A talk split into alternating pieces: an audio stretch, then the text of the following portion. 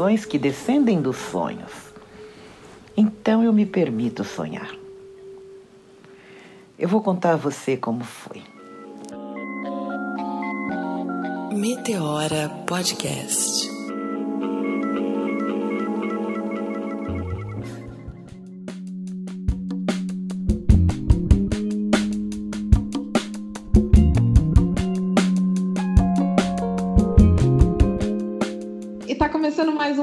Podcast. Eu sou Cris Guterres e, embora eu esteja aqui na minha casa, minha parceira está lá na casa dela e estamos juntinhas de coração bem aquecido, não é não, Renatinha? É isso mesmo. Bom dia, pessoal. Bom dia, boa tarde, boa noite. Espero que vocês estejam bem, seguros aí na medida do possível. Estamos longe, porém, sempre juntos aí de coração e com vocês, né? Vocês que nos acompanham, que não nos abandonam, mesmo nesse isolamento social. A gente iniciou uma série, como vocês bem sabem, com a Flávia Barbosa, do Capins da Terra, sobre autocuidado. Foi um pedido do nosso público e a gente entendeu que faz todo sentido, porque a gente também está aproveitando esse momento de introspecção também, né, para se cuidar, para se entender, para se conhecer, para entender o que está acontecendo no mundo. Então a gente gravou esse primeiro episódio que foi um sucesso. A gente recebeu vários recados de vocês bem carinhosos falando que, que adoraram e a gente pretende seguir, porque quando a gente fala desse tema, tem muitas frentes, tem muitas coisas que a gente pode abordar. E hoje é um programa também super especial pelas convidadas que a gente trouxe, né, Cris? Hoje é o programa do ano. Olha, tô super feliz porque a gente ainda não tinha é, feito a equipe Meteora reunida. Esse é o primeiro programa em que estamos aqui, as quatro, as quatro mulheres por detrás do Meteora. Dona Jacira e Papis estão conosco. Uh, bom dia! E agora estamos aqui do outro lado do espelho. e aí? Ai, que satisfação está quase nós estamos na mesma sala de conversa, gente. Eu sou a Jacira, como todos ou algumas pessoas me conhecem, né? E eu estou assim honrada por esse convite. Estava esperando por este momento. Toda vez que vejo um programa lá do Meteora, eu penso, nossa, eu quero participar de um desses daí também, né? E, e, e é isso uma honra, muito obrigado pelo convite. Né? Ó, oh, gente, eu, eu, eu, eu não sei falar muito de mim, não. No transcorrer da conversa, né, o que vocês não souberem, a gente vai falando, tá bom? é isso. E Tati Lisbon, Papisa, nossa consultora para assuntos astrológicos. Alô, gente, bom dia. Muito, muito maravilhoso estar fazendo parte dessa conferência. Seria maravilhoso ser pessoalmente, né? Dar um abraço em cada uma de vocês, mas nesse momento, essa reunião online já basta para, de fato, aquecer o coraçãozinho. Uma honra receber vocês, meninas. É, a gente sabe que vocês têm muito a contribuir, então a gente queria iniciar esse papo ouvindo um pouquinho de vocês sobre a importância do autocuidado. Já era importante para vocês antes dessa quarentena? Se intensificou ou não com, esse isolamento social? Como que tem sido isso? Então, autocuidado é um tema que vem fazendo parte da minha vida cada vez mais e quanto mais a minha, quanto mais eu venho me entendendo como mulher preta numa sociedade absurdamente estruturada em termos perversos, mais o autocuidado tem se feito presente, isso já faz alguns aninhos. Mas sim, desde o início do isolamento social, para mim, isso vem aumentado muito, né? Vem esse cuidado, ele é muito necessário, né? Desde para a gente conseguir se manter viva, de fato, né? Se manter sã e ainda trabalhando, né? Porque ainda estamos inseridos no mundo capitalista e, né? A gente que não trabalhe para ver. então, é, eu venho percebendo uma, outras maneiras de entender o meu corpo, entender a minha mente. Isso vem sendo assim muito transformador nos últimos nos últimos meses já, né? Já faz alguns meses que estamos nessa condição de pandemia aqui no Brasil. E assim, vem, eu venho desde é, pequenas atitudes que me ajudam a lidar com o dia a dia melhor. Por exemplo, eu tenho momentos que eu realmente é, mergulho nos assuntos, vou atrás de pesquisar e tal. Normalmente, esses momentos de, de entender o contexto são seguidos de né, um breakdown muito sinistro, né, porque não é fácil absorver as informações do que está rolando. E aí eu sempre vou oscilando entre momentos que né, eu dou essa. É, me permito entender melhor com detalhes, com pesquisas, com estudo e realmente acompanhando as próprias notícias do meu contexto, mas eu também tenho momentos que eu me afasto de tudo. Vou jogar um videogame, vou ficar com meu noivo de boinha, vou ouvir música antiga e vou fazer coisas que sempre é, me conectaram comigo mesma e que antes às vezes a gente não antes às vezes eu não tinha tempo. Um ponto interessante que vem, se, vem sido curioso e muito incrível nesse momento é o contato, né? Alguns têm um termo, né? O contato com a criança interior. Então, é, eu venho conhecendo melhor esse termo, entrando em contato com isso. Por exemplo, o que eu gostava de fazer né? Quando eu era muito novinha, o que que me interessava, o que, como que eu via o mundo, né? Eu acho que vai muito disso para ter essa inocência no olhar e eu me permitir curtir as coisas com um pouco de leveza. Então, esse contato comigo mesma, com esse entendimento da minha psique, vem me colocar, vem me trazendo esses pequenos momentos de paz. Tanto que uma delas é que eu vai assim de jeito muito muito simples. É, e, né, eu voltei a jogar videogame, por exemplo né? Uma coisa que eu não fazia, sei lá, desde quando eu tinha uns 12 anos de idade. Então eu voltei porque é uma coisa que eu falei, não, eu posso me permitir me desconectar um pouco da realidade. Isso, claro, né? Dentro do contexto que eu tô inserida, né? Antes eu, ou se não, ficar lendo, acompanhando séries, ou simplesmente ouvindo música, estando com os meus e falando de outras coisas. Você vê quando a gente se reúne com muitas pessoas, né? O tema a gente sempre acaba uma hora ou outra falando, mas nossa, né? Caramba, você viu? Fala, pô, eu vi, aí já volta. E voltamos para a etapa 1 um, de imergir no, no que está acontecendo ao nosso redor. Então é sempre um jogo de é, e conciliando as partes, né? Entre entender o mundo ao redor, mas também dar um tempo dele e focar somente em mim.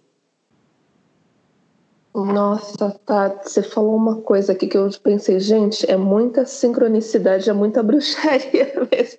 Porque você falou uma coisa que está acontecendo comigo nesse momento. É, você falou sobre a criança interior. E eu tô lendo um livro fantástico, que, gente, eu, eu tô, todo dia eu agradeço por esse livro ter caído na minha mão, que se chama O Caminho do Artista, da Julia Cameron. E ela fala justamente numa parte sobre essa criança interior, porque a gente precisa alimentá-la. Por hora, às vezes ela chama de criança interior, às vezes ela chama de, do nosso artista, né? Mas é a mesma coisa, que essa questão de a gente alimentar a nossa criatividade, lembrando, por exemplo, o que a gente queria ser quando criança, coisas que a gente gostava na infância, e alimentando isso, resgatando, revisitando isso. E aí ela fala que tudo, se a gente fizer esse processo, a gente vai alimentar o nosso poço de criatividade. E alimentando esse poço de criatividade, a gente desbloqueia muitas coisas. Eu estou numa fase é, que, onde eu estou conseguindo ter mais foco Acho que justamente por estar dentro de casa, eu acabo me organizando melhor, embora esteja trabalhando muito mais. E, mas eu estou conseguindo ler, que é uma coisa que eu não fazia mais com tanta frequência. Eu estou conseguindo ouvir música antiga. Eu estou conseguindo me conhecer melhor. Esse livro, para mim, não estou fazendo merchan não, tá, gente? Mas ele é fantástico. Ele está valendo mais que terapia. Mais não, vamos, vamos equiparar. Mas assim, quem de repente não pode fazer uma terapia, mas precisa passar por esse processo de conhecimento, eu acho que a leitura, uma boa leitura, muitas vezes propicia isso. E esse livro tem representado esse momento na minha vida. E aí eu queria ouvir também da dona Jacira. Dona Jacira, como que tem sido é essa questão do autocuidado para a senhora nesse tempo aí de isolamento social? É, bom, é, vou começar por essa criança né, que vocês estão citando, nunca larguei essa criança. Eu estou com 55 anos defendendo o pensamento desta criança, porque quando eu cresci, eu queria ganhar o mundo. Eu achava que as coisas estavam para fora da, da casa e para fora da comunidade. Aí desprezei tudo e fui. E tive lá as minhas experiências, mas eu nunca consegui chegar, eu não conseguia chegar àquilo. Afinal, eu tenho uma voz na minha cabeça que me acompanha. Olha, você tem esse dever, você tem esse dever. Este é o meu cerne, que está comigo desde criança. E eu tinha que defender esta palavra. Isso já me levou ao psiquiatra, me levou a várias formas de terapia. E já há algum tempo eu já havia começado este caminho de volta para mim, porque chegou um tempo que eu estava lá, Pinheiros, Vila Madalena, tal, e eu comecei a ver que aquelas pessoas não tinham nada a ver comigo, sabe? É outro caminho, muitos são outra economia, não era bem aquilo que eu tinha pensado. E daí eu não só voltei para casa, como voltei para um bom convívio com a minha família linear, mãe, irmãs e tudo. Mas foi a mesma coisa, um, meio que assim, voltar para o espelho. Né? Eu nem falo mais de cuidar da criança. A minha questão era rever mesmo a trajetória do herói, sabe? Aquele herói que põe as coisas, a mochilinha nas costas e fala: Eu não preciso mais de vocês, só vou voltar quando ficar rico. E de alguma forma voltei rica. Voltei rica porque estou olhando para dentro de mim. Né? Então, quando começou esse isolamento, eu tive uma crítica, porque assim, eu não acreditava que o Brasil fosse parar. É, eu não acreditava em muitas questões e de repente eu fui eu, eu, eu era contra a paralisação mas quando eu ouvi aquele cidadão falar que ele era ah, contra a paralisação também eu falei não eu devo estar errada eu não eu não eu não teria o mesmo pensamento que esse fantoche aí e daí eu retomo para mim. Então, eu estou aqui em contato com os meus, evitando a rede. E então, quando a gente faz a, a trajetória da jornada do herói, a gente vê que depois que a gente vence, o meu vencer foi fechar com esse cerne. Estão me ouvindo? Sim. Então, fechar com esse cerne, eu consegui botar no papel aquilo que estava na minha cabeça. E aí a minha vida trouxe uma transformação muito grande. Então, desde lá que eu estou conversando, o que, que eu tinha que fazer agora, já que eu disse que eu tenho envolvimento com a natureza desde criança, conversar com as minhas folhas. Então, isso é um novo ciclo da minha vida, mas eu tinha medo, eu ainda tenho medo, porque quando tudo isso passar, eu vou ter que direcionar o meu trabalho para isso, a minha fala, falar dos meus banhos, dos meus cuidados. Então, isso é o que eu estou fazendo comigo: conversar com a folha, fazer as minhas sopas, os meus sucos, os meus banhos, né? E dar um pouco menos de atenção ao que a rede está falando e prestar atenção, já que é, ao que o mundo está vivendo, assim, eu fui uma pessoa que não pude realmente fazer o isolamento. Eu, eu tenho que sair todos os dias para hemodiálise e entrar dentro de um lugar onde o foco da Covid está. Então, assim, força, foco e atenção. Cuidado, você está na mira. É, então, gente, é, é, é, o mesmo cuidado aqui. Daqui a pouco eu tenho que sair, depois eu volto, né? E, e é isso, os meus cuidados, eles já estavam acontecendo. Eu só não gostei assim quando, puxa, ser obrigado a ficar, né? E eu sou capricorniana. Difícil para mim aceitar. Né? Mas é isso. Eu estava mesmo pensando, Jacira, em te perguntar sobre essa saída, de você ter que ir todo dia para o Hospital das Clínicas, né? Há 20 anos que você faz hemodiálise, não dá para ficar em casa o tempo todo nesse momento, né? Tem que tomar os cuidados e tal. E, e, e, você já falou disso, mas você também falou dos banhos, e eu adoro conversar com você sobre os banhos. Que banhos a senhora tem tomado esses dias? Compartilha que eu também quero. Ah, então, estou me guiando muito por um livro que se chama O Caminho Quádruplo, né? que é uma forma de trabalhar este medo, medo que eu tenho. E, e, e um, é, de onde vem esse medo?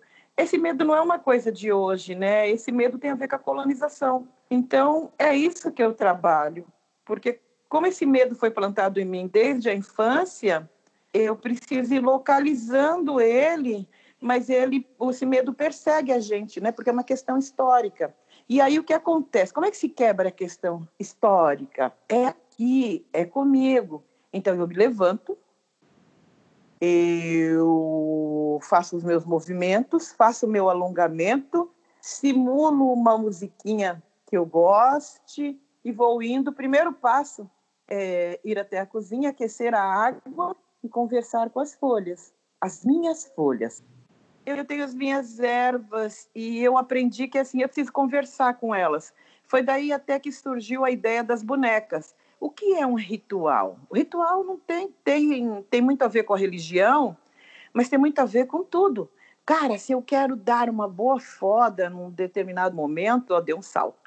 Você precisa plantar essa ideia de que você, né, aquele olhar, aquela coisa, você encaminha as coisas de acordo com o que o corpo e o pensamento está mirando. Assim é o dia. Eu quero dar uma boa foda com o meu dia. Então, isso começa com um bom banho, sabe? É... E eu nem tenho muitas coisas de luxo. Eu uso o meu regador para trazer o banho até o lugar, o lugar onde eu vou fazer. Mas lá onde eu estou fazendo, na cozinha, eu converso com todas elas, com a ruda, eu uso muito, eu uso o que eu tenho. Capim santo, manjericão, tal, arruda. E aí eu me banho. É... De uns tempos para cá, eu acho muito importante ter um altar, tirar coisas do altar e colocar coisas no altar. É muito importante. E daí o dia vai seguindo. O dia vai seguindo. Eu também uso o meu floral, né? e depois massagear os pés, usar os meus olhos.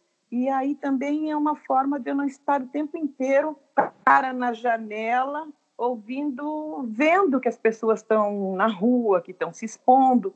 Porque, assim, todos os dias, 15 horas, eu preciso sair. E aí é máscara. Nós não aderimos à luva, porque a luva é muito perigosa porque, por exemplo, você vai no carro, você vai no corrimão, você teria que ter um cuidado com o outro e trocar a luva a todo momento que você tocar em alguma coisa. Então é mais fácil levar um papel, tocar e jogar.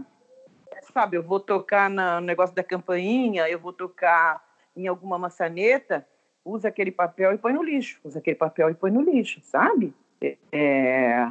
Outra coisa que nós aderimos no hospital é assim tomar cuidado com excesso de álcool, porque usou álcool tem que usar hidratante, usou álcool tem que usar hidratante. Então água e sabão ou álcool, uma coisa ou outra, né? E quando voltar para casa, evitar os contatos, porque todos nós já estivemos em contato com alguém com Covid em algum momento, principalmente nós, nós do HC desde janeiro. Né? Então, realmente, um pouquinho de Covid a gente já tem. É, você sabe que você falou do altar? E eu, é. eu também, eu senti muita necessidade de fazer um altar aqui na minha casa. E eu tenho percebido o quanto tem sido importante para mim ter rituais matinais. Então, eu levanto de manhã, eu medito, faço a minha oração aqui em frente ao meu altar. Eu não tenho uma religião, mas eu sigo uma espiritualidade que é uma espiritualidade que está dentro de mim. Então, o meu altar tem de tudo: tem Iemanjá, Exu, Nossa Senhora Aparecida, cristais, tem, tem, tem tudo aqui, né? Eu gosto de colocar velas e tal. E me, faço a minha meditação, às vezes eu tomo um chá, e me preparo para o dia, porque esse, esse momento de atual, esse momento contemporâneo, é muito incerto. Tudo que vem agora novo, né, é muita novidade. Nós estamos num momento também que para nós negros é, tem exigido muito mais equilíbrio psicológico de nós, porque falar de racismo, como nós temos falado, acho que é, esse talvez seja um, momento, seja um momento onde a gente mais tem falado né, de racismo, seja nas redes sociais, no dia a dia, na televisão, isso nos adoece muito. É, é, isso, isso, pelo menos a mim, me adoece muito, né? E o Barney não para de latir quando eu tô falando. O então, menina, ele quer interagir. Mandem, por favor. Só que ele tá do lado do roteador, gente. Deixa o Barney, não. deixa o Barney, deixa o Barney. Já era tempo mesmo da gente já, já estava na hora de a gente abrir esse espaço mesmo para os cachorros fazerem parte do podcast. Tem de pet, gente. podcast inclusive. sempre está. Eu achei Pode incrível o Barney é, participando. E, bom, eu já perdi até o fio da meada, então eu vou direto na, na próxima pergunta.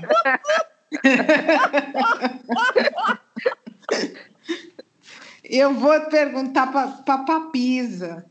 Papisa, meu bem, o que é importante, o que, que os astros têm a nos dizer sobre esse momento que a gente tem vivido, especificamente sobre a questão racial, que a gente vem a discutir é, após o George Floyd ser assassinado lá em Minneapolis. Eu tenho a impressão que os, assim, a branquitude brasileira descobriu o racismo agora, descobriu que no Brasil tem racismo, e aí resolveram e descobriram além descobriram que se posicionar como antirracista era conveniente.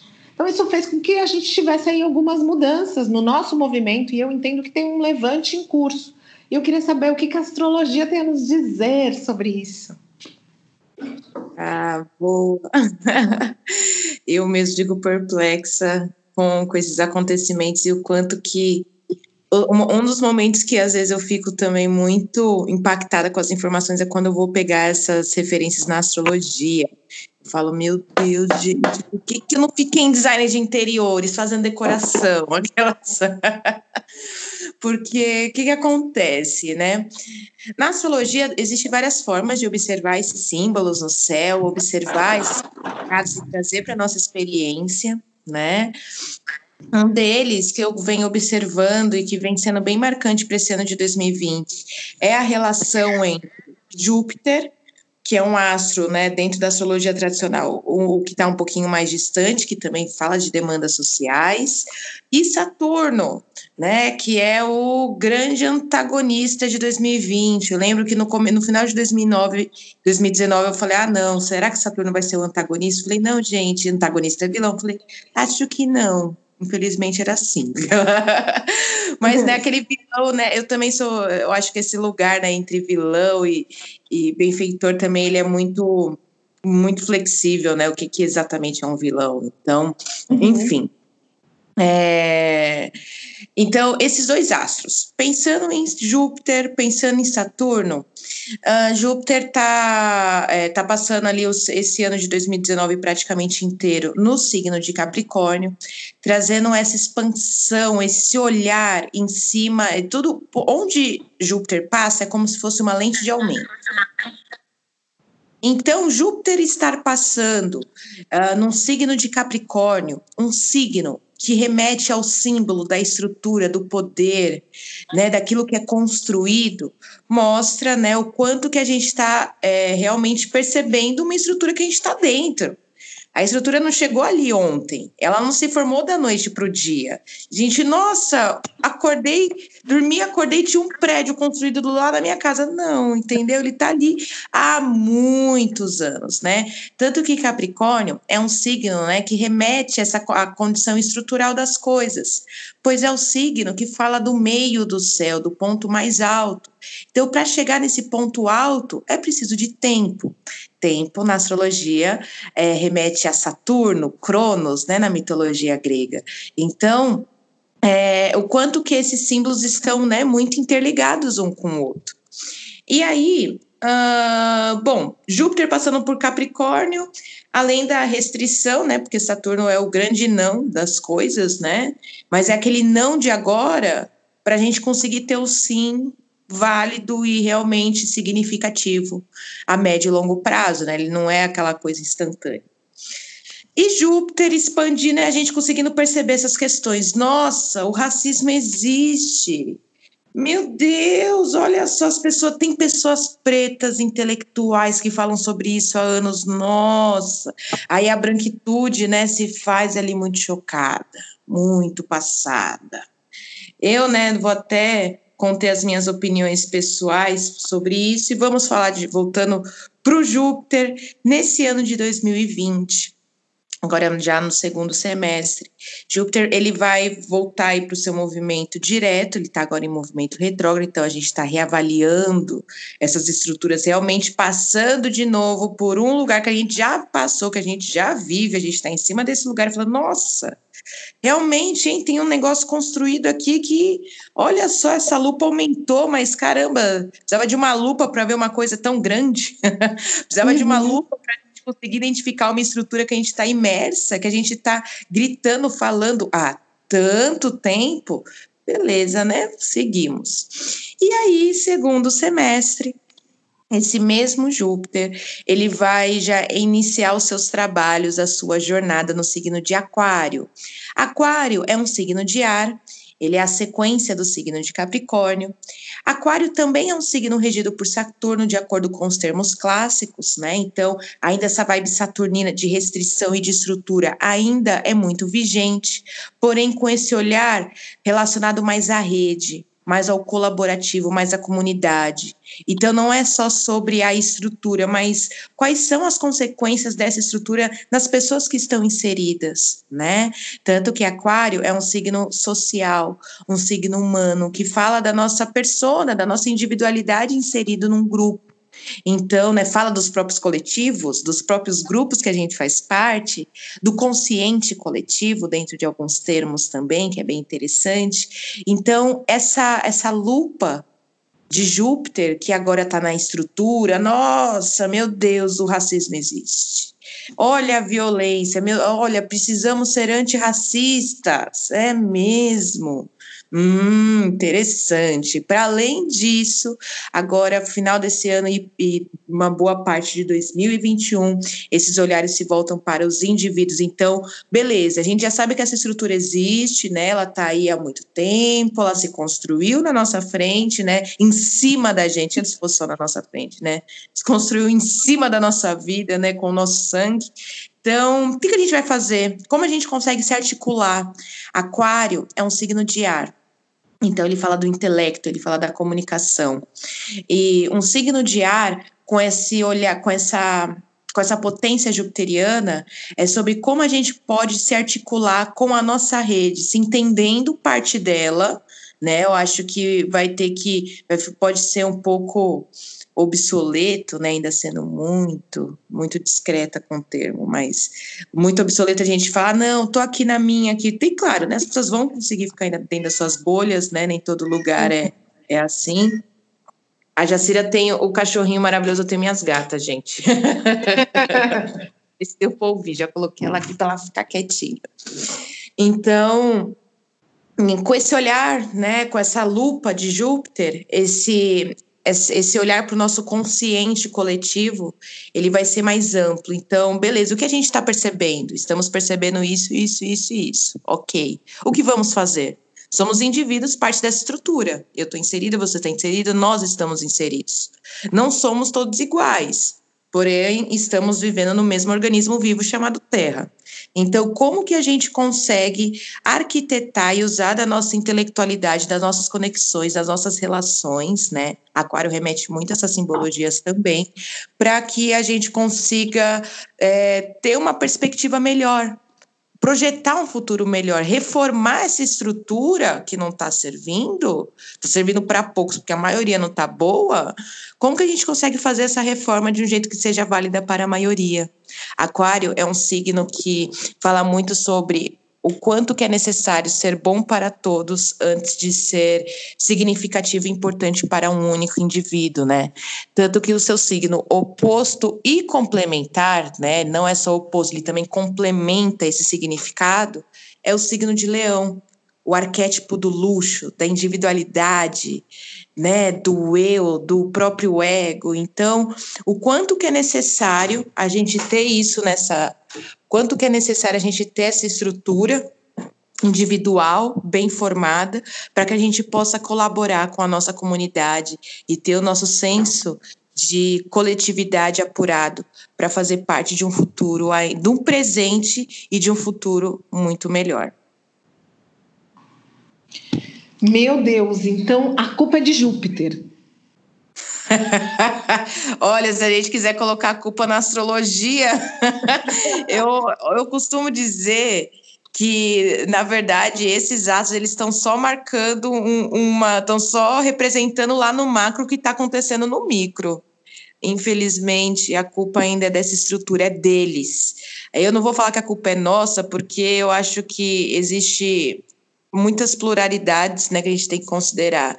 Essa estrutura não foi construída do dia para a noite, existe todo um regime, toda uma ideologia, todo um, um plano sendo desenvolvido. A gente sabe, a gente, a gente consegue perceber. Então, a culpa seria desse plano, de, dessa estrutura, do que lá no começo ele falou, se a gente talvez, hein, olha, escravidão, escravizar pessoas, hum, pode ser interessante, capitalismo, se a gente tiver algumas pessoas no poder e as outras, as outras ficar na base, olha, esse plano parece bom, hein, vamos colocar isso para vingar? E aí, dado aí centenas de anos depois, estamos aí vivendo as consequências dessa estrutura baseada num sistema tão predatório e tão violento.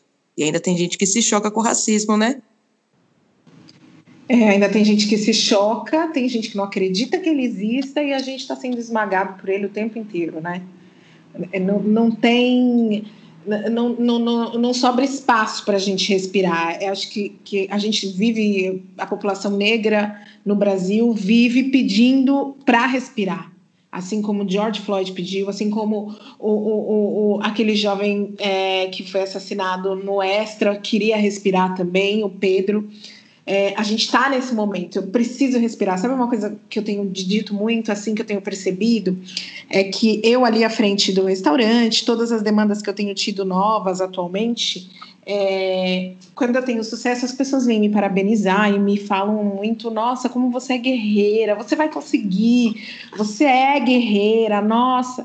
Só que na verdade, isso não é um elogio porque guerreira é uma condição que eu tenho que ter para poder chegar onde eu cheguei. Se eu não for guerreira, eu não vou chegar. E eu fico esperando, muitas vezes é que me digam assim: nossa, você vai conseguir porque você é competente. Você vai conseguir porque você é talentosa. Vai conseguir porque você é inteligente. E raras vezes esse elogio chega, sabe? E acho que tem muito a ver com isso que você falou mesmo. É, e Tati, nossa, que lição, eu estava te ouvindo aqui, é, quantos aprendizados, né? Eu, eu tenho pensado muito nesse senso coletivo individual, nesse meu processo de, de autoconhecimento forçado, nesse isolamento aí. Eu tenho me questionado muito em como, como eu posso ser uma pessoa melhor mas que isso reflita para a comunidade, para o planeta, é, humildemente como que eu posso contribuir para esse mundo melhor, né? E aí, é, dias atrás, eu queria trazer essa citação aqui, eu vi que teve um evento no YouTube onde foram convidados algumas celebridades como Barack Obama, Michelle Obama, Alicia Keys, a Beyoncé, para falar para os formandos de 2020, né? As pessoas que estão se formando aí na escola, na faculdade, é, o CLES 2020. E ela trouxe assim, é, muitos ensinamentos. Procurem saber, a gente vai até colocar o link lá na página do Meteor, assistam. E ela fala justamente sobre esse momento que o planeta está passando. E ela faz uma analogia, né? É como se fosse tirar um band-aid e olhar para as feridas. E se a gente não olhar para essa ferida, provavelmente a gente não vai conseguir encontrar a cura. Então, eu, eu faço essa relação com o momento que o planeta está vivendo, né? Como você falou no início aí, é, esse prédio não surgiu do nada, né? Ele foi construindo do nosso lado há muito tempo. Não foi um dia que a gente acordou e viu ele pronto, posto, né? É, então, assim, queria ouvir um pouco de vocês sobre isso. Eu sou uma pessoa que nesse período de isolamento também, no começo eu estava consumindo muita informação, muita notícia, é porque eu gosto, assim, a gente tem essa veia de comunicação, publicitária, jornalista, então você quer estar a par de tudo que está acontecendo no mundo. Só que começou a me fazer mal a ponto, inclusive, de me trazer uma doença física. Então eu estou com gastrite, né? Gastrite nervosa. É, e aí eu queria ouvir de vocês se vocês acham que, que vocês acham sobre essa relação do individual, coletivo? É, como que vocês pensam isso, a contribui contribuição de vocês no mundo enquanto pessoas? É uma pergunta bem profunda, né? Eu entendo. Queria ouvir um pouquinho a senhora, dona Jacira, e depois a Papisa. Tá, tá. É, vou pegar um gancho. Tá me ouvindo bem? Sim. Ah, é, é, no que a Papisa falou sobre Saturno, que é do que eu entendo, né? É, eu sou, eu entendo assim, mas eu sou uma pessoa leiga, viu? Não sou envolvida com com, com, com, com zodíaco assim a ponto de, de, de se guiarem pelo que eu vou dizendo. Isso que eu vou dizer agora serve só para mim. Eu, como filha de Saturno, já há um bom tempo que é, até mesmo por conta das críticas que as pessoas têm quanto aos filhos de Saturno e quanto aos capricornianos ao meu redor, né? Eu sou uma pessoa muito observadora. E todos os dias eu observo. Então, este prédio, isto, essa ideia de que ah, isso surgiu aí agora, na minha região e nos lugares onde eu sempre passo, eu não tenho. Eu sei o que tinha e o que não tinha. Né?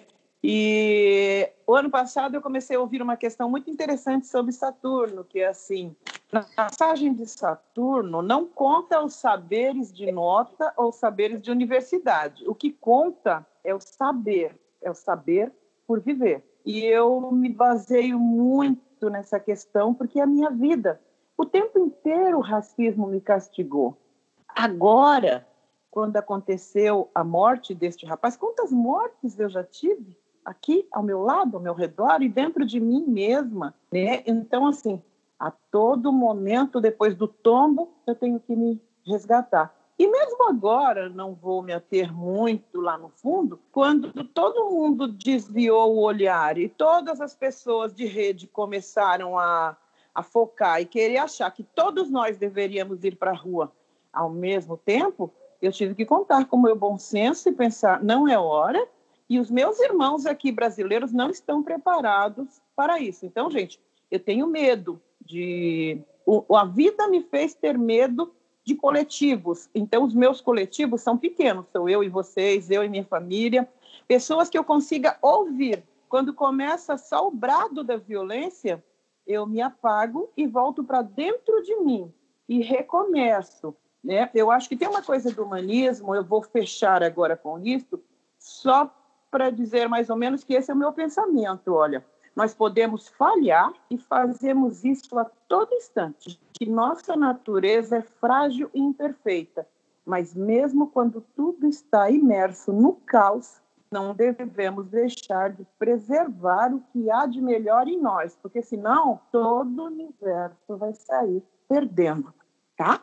É isso. Caramba, que lição! É, Jacira, eu fui contemplada aqui.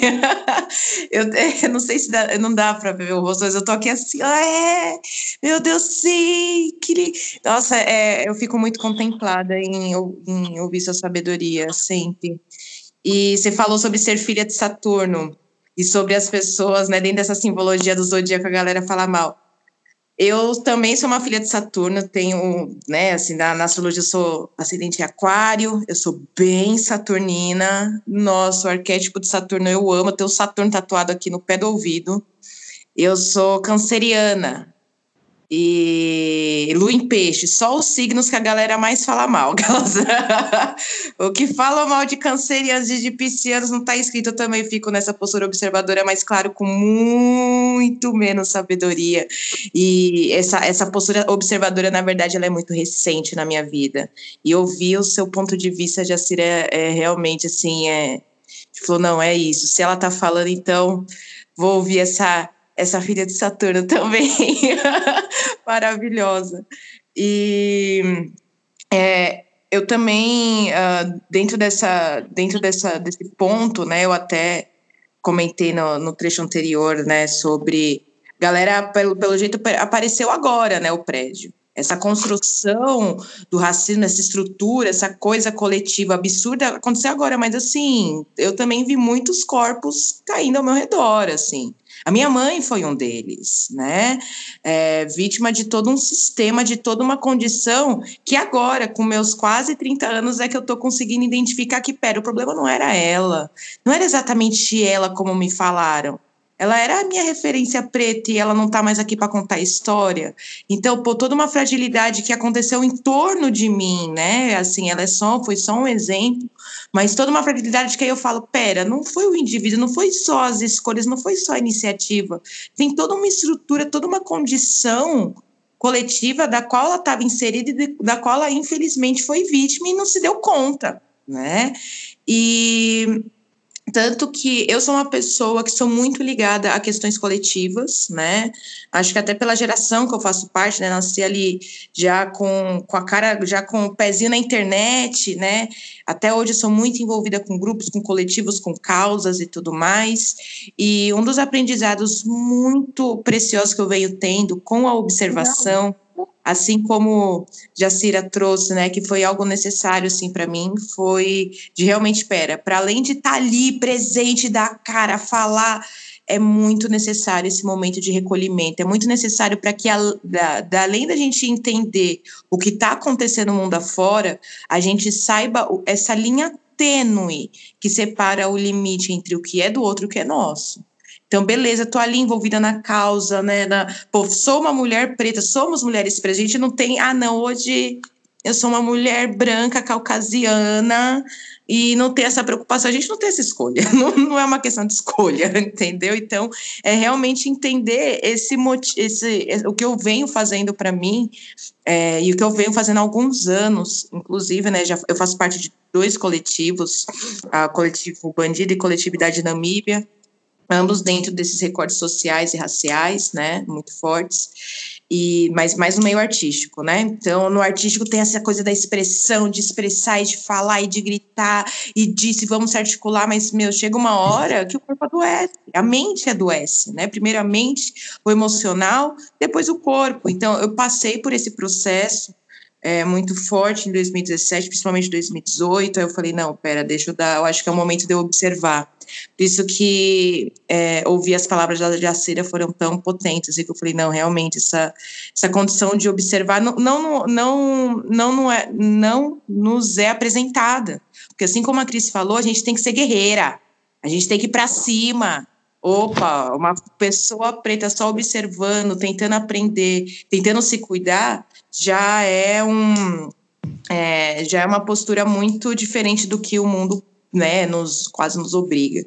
Então, eu venho realmente é, tentando identificar na minha vida o quanto que eu preciso estar viva, preciso estar lúcida, preciso estar consciente, preciso estar cuidando dos meus antes de querer acatar os problemas do mundo, porque eu sei que eu, euzinha individualmente não vou conseguir é, resolver todos os problemas, por mais que eu quisesse, mais que seja um sonho, até né, da, uma coisa meio geracional, né, que as pessoas acham que não, eu com a minha individualidade vou ali e vou ser a heroína, a salvadora de tudo, mas não, pera, a gente precisa primeiro salvar a nossa própria vida, a gente precisa primeiro reconhecer a estrutura que a gente está inserida e entender isso com os nossos, né? E esse processo, para mim, no meio de toda essa transformação, de tudo que está acontecendo, já é muito revolucionário. Tanto, né, que nem eu falei, faz alguns aninhos que eu venho tendo essa, esse lado mais observador e tipo, não, pera, deixa eu voltar aqui para mim e vem sendo incrível, e inclusive me conectar com pessoas que que estão vivendo jornadas similares, mas dentro de outros contextos e essa sincronicidade ela sempre traz benefícios muito incríveis, apesar de toda todo o restante ainda ser muito complexo para se lidar diariamente.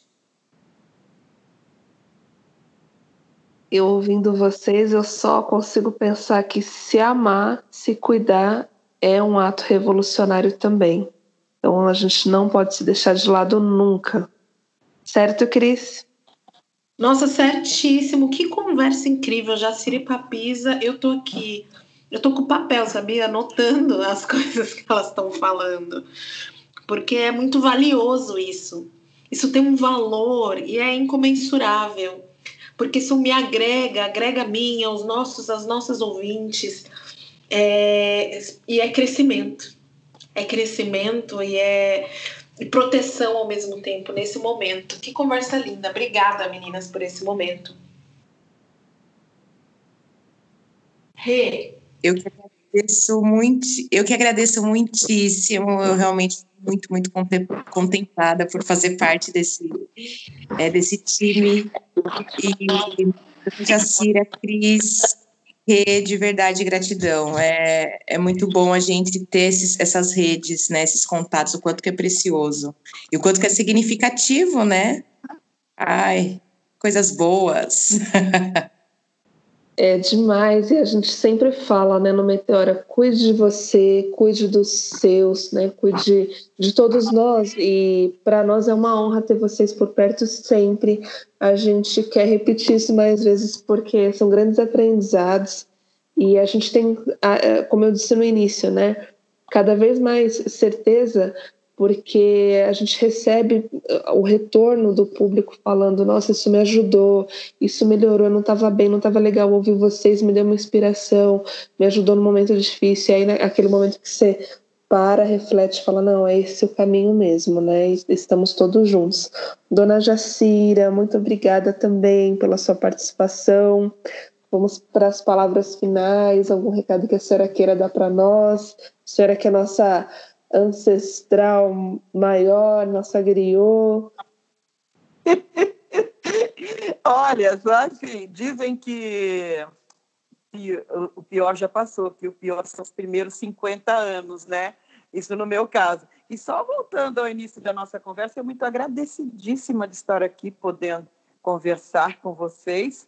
É, só fechando, olha, quando todo mundo começou agora a perceber que o racismo existe, eu estou vivendo isso desde que saltei da barriga da minha mãe. E nunca, nunca foi preciso, com tanta força, eu agora segurar a mão da minha criança e dizer: segura na minha mão. Esse povo que está descobrindo o mundo agora vai ser pesado, porque a gente vai ter que ensinar este povo continuar ensinando que eles estão errados. Então, muito cuidado com as vossas crianças.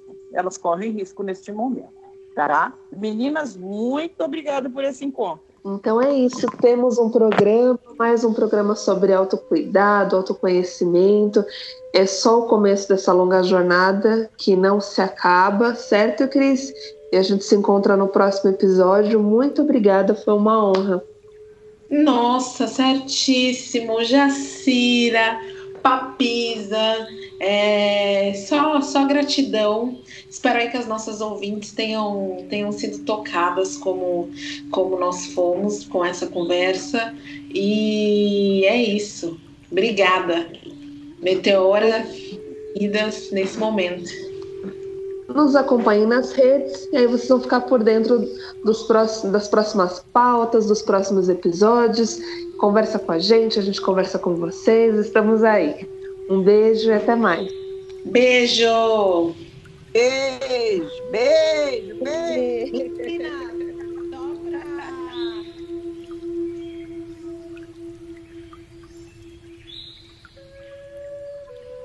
Eu tive um sonho.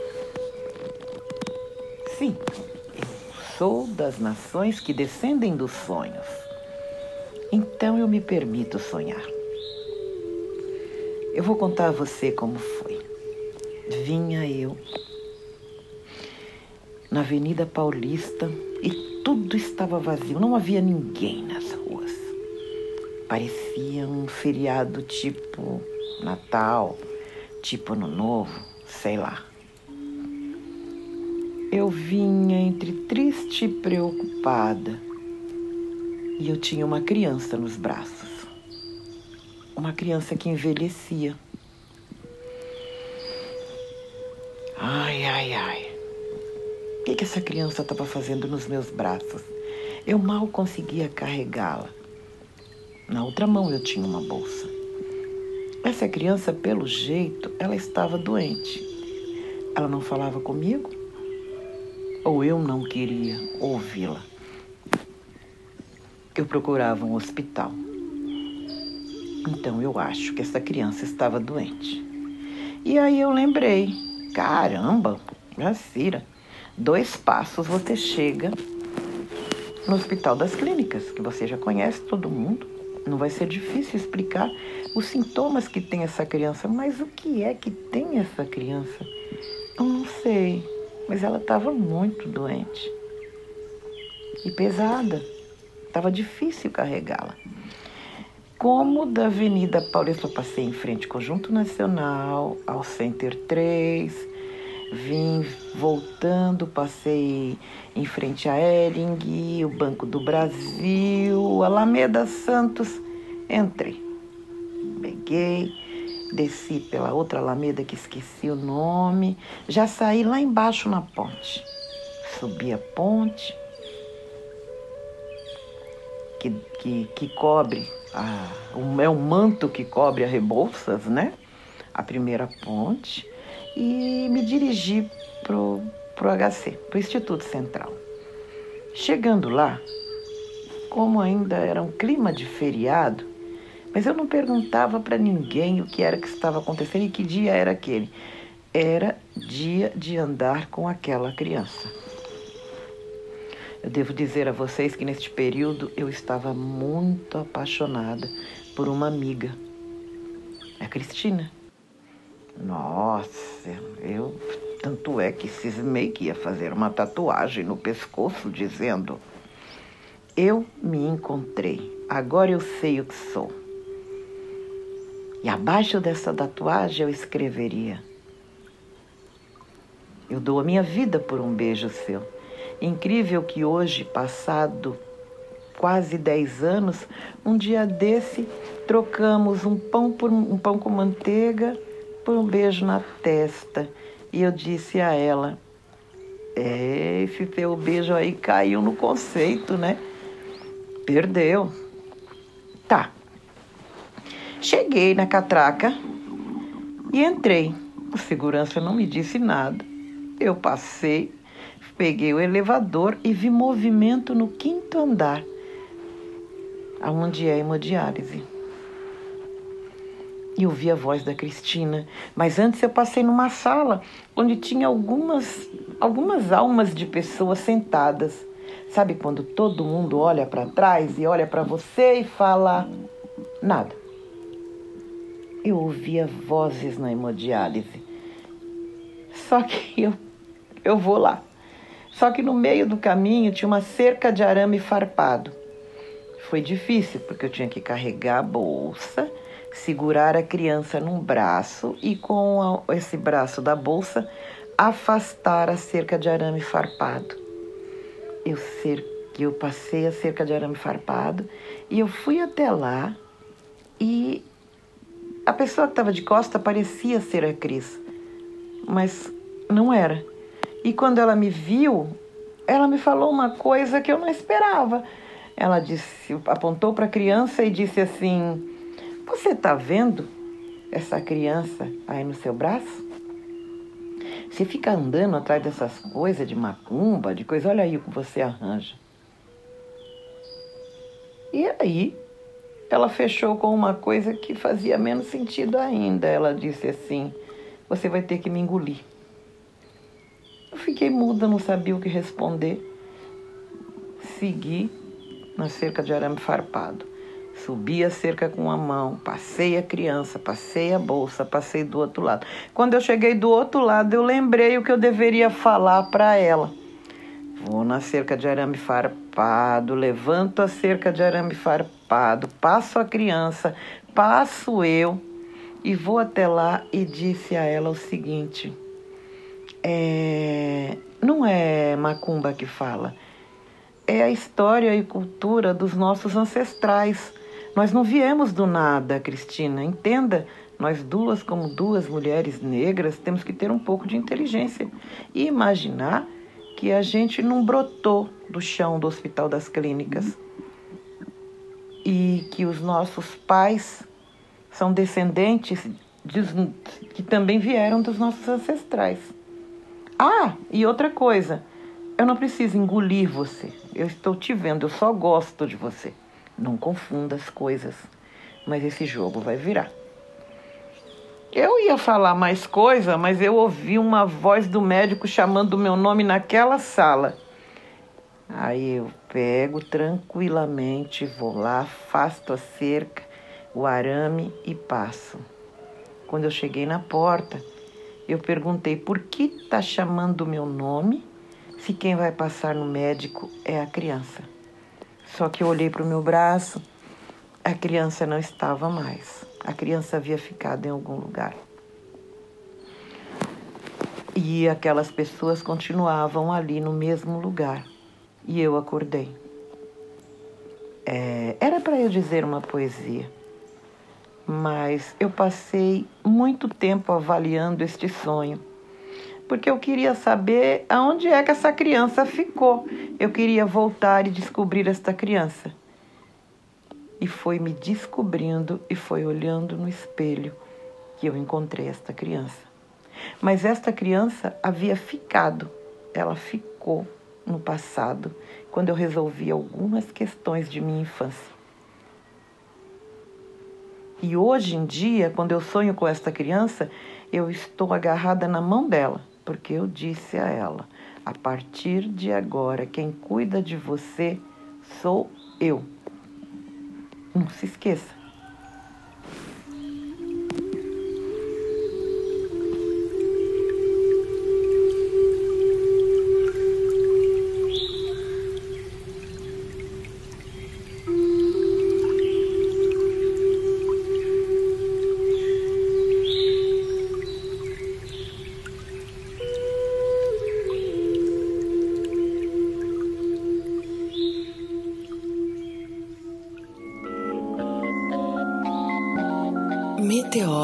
Podcast.